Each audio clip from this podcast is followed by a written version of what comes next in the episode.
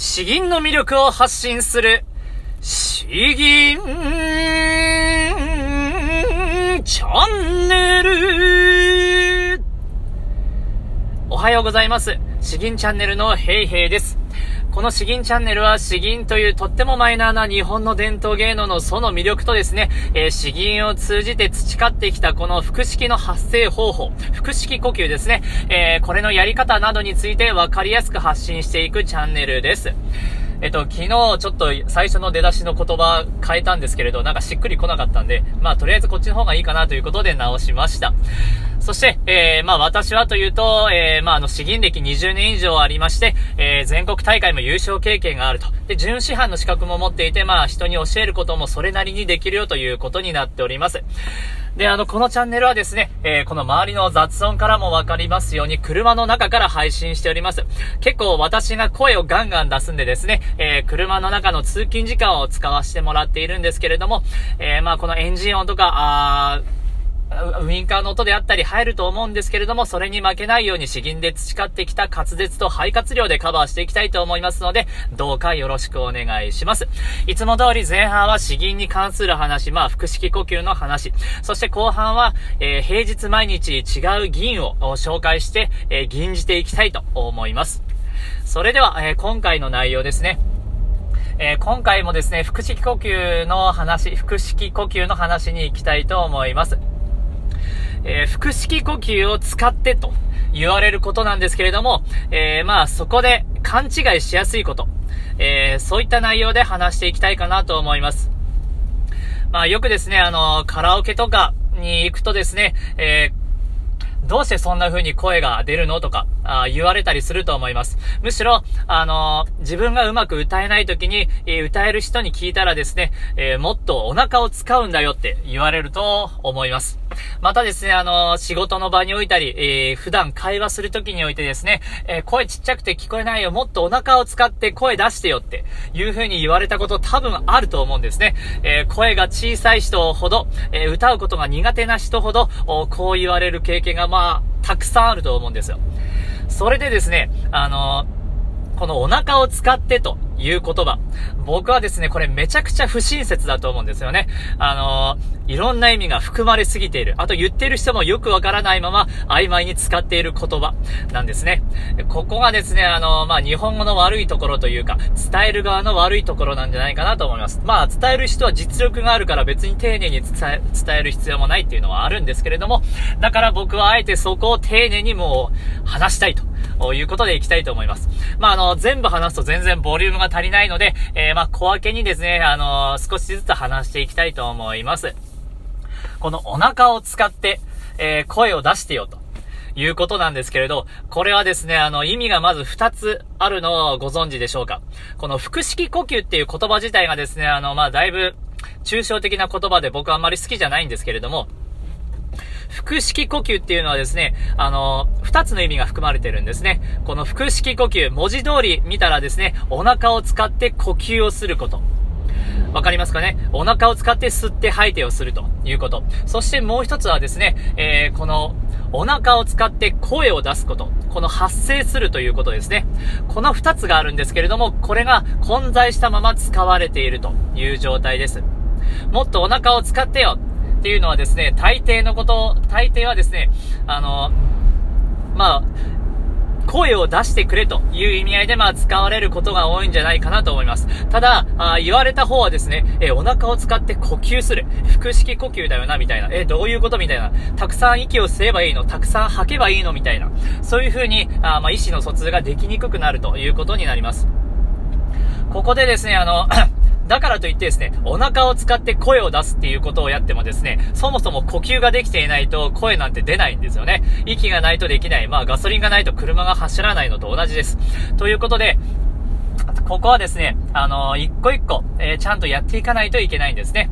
まあ、お腹を使って呼吸をするっていうのはどういうことなのか。それはですね、あのー丹田を使うんです。丹田。わかりますかね？あのー、へそと股間の中間ぐらいのだいぶ下のところです。ここが膨らむように呼吸をする。ここが、あ膨らんだら息を吸って、えー、ここがしぼんだら息を吐くということです。えー、そうですね。今回はまあこの呼吸の方だけちょっとピックアップしたいと思うんですけれども、ここをですね、もっと全力で呼吸をするようにしてみましょう。えー、この丹田ですね、お腹を使うっていう言葉自体も抽象的で嫌いなんですけれど、正確には丹田です。えー、腹式呼吸をしましょうといった場合、えー、まあ呼吸を意味するのであれば丹田を使って、えー、吸いましょうと。で、どれだけ吸うのか。えー、まあここが膨らむように吸う。心が膨らむように吸うと言ってもですね、まああの、軽く喋るんであればいいんですけれども、せっかく意識するのであればですね、もうここが丹田がパンパンになるぐらい、えー、思いっきり吸いましょう。できればですね、ですね、まあ特に歌の上手い人は背中にも息が入るように吸うんだと言ってるんで、えー、もうゆっくり8拍とか10拍とかかけて、ゆっくり、えー、吸うんですね。で、まず背中の方から、あ、なんか膨らんできた気がするぞみたいな、そんな風に思ってから、あ次第に丹田の方も、ゆっくり息を入れていく。ゆっくり膨らませていく。そうするとですね、だいぶパンパンに息が入っていくかと思います。で、その状態で、まあ2泊から4泊ぐらい溜めるんですね。溜める。もう留めておくんです。そうすると、声が、呼吸がですね、息がなんか圧縮されていくんです。で、その状態で、いざ、あ息を吐く。まあ別にまだ音に出さなくていいんですけれども、えー、まあ丹田を今度はぎゅーっと内側に絞ませるんですね。風船を絞ませるのと同じです。ぎゅーっと絞ませていって、息がふわーっと出ていく。まずこの呼吸をですね、まあ日常においてもしょっちゅうやるようにしてみてください。まあ毎回全力で呼吸していたらもう本当にまあ死んじゃうんで、えー全集中の呼吸ってわけじゃないんですけれど、えー、まああれですよね。とにかく、えー、日常において会話するときにおいて丹田を膨らまして呼吸をする。えー、そういう風にしていくだけでもですね、あれちょっとなんかいい声になったかもみたいに、え周りの人から気づかれるかもしれないです。まあちょっと怒涛のように喋っちゃったんですけれども、まずは、えー、もう腹式呼吸、お腹を使ってということの言葉はですね、えー、呼吸をするということと声を出すということ、二つの意味が含まれている。で、今回この呼吸をするということ、お腹を使って呼吸をするのはどういうことか。それはまあ丹田を使って、えー、できるだけ膨らませて、しぼませて、で、途中にためを置くということがポイントになるということをお伝えしました。まあこうすると、えー、少しずつ声が良くなっていくんじゃないかなと思います。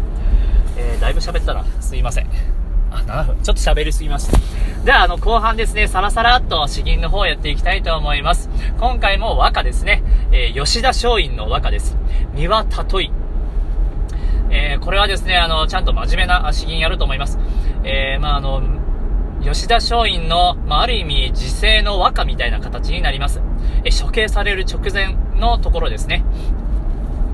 三輪例い、武蔵野延べに口ぬ友。とどめおかまし、大和魂。えー、まあ、あの、自分の身はですね、この武蔵野の処刑場、江戸の処刑場で、えー、死んでしまっても、大和魂はずっとここに残っているんだという意味です。あの、力強くですね、和歌ではありますけれども、力強く吟じていきたいなと思います。三輪例い、吉田松陰。岩たとい、武蔵の延べに、口ぬとも、とどめおかまし、大和魂たとえ、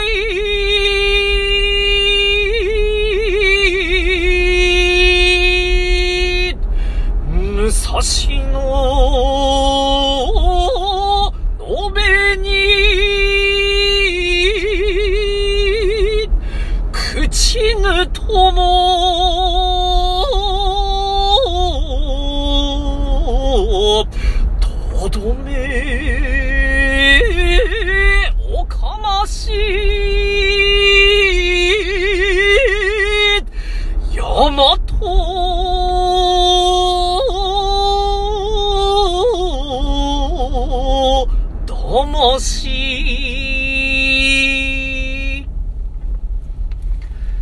えー、いかがでしたでしょうか、まあ、あのー、サラリーマン川柳とかだいぶふざけてやってますけれど、こういう風にたまにですね、ちゃんと吟じてますよ、ということも、えー、まあ、知っといてもらえればいいかなと思います。えー、このようにですね、詩吟チャンネルは平日毎日、えー、まあ、の、詩吟について真面目に発信していて、あとは、まあ、サラリーマン川柳であったり、シルバー川柳であったり、まあ、あの、だいぶ聞きやすい、え、詩吟をですね、毎日、え、やっていきますので、夜の方ですね、毎日やりますので、どうかよろしくお願いします。本日は以上となります。ありがとうございました。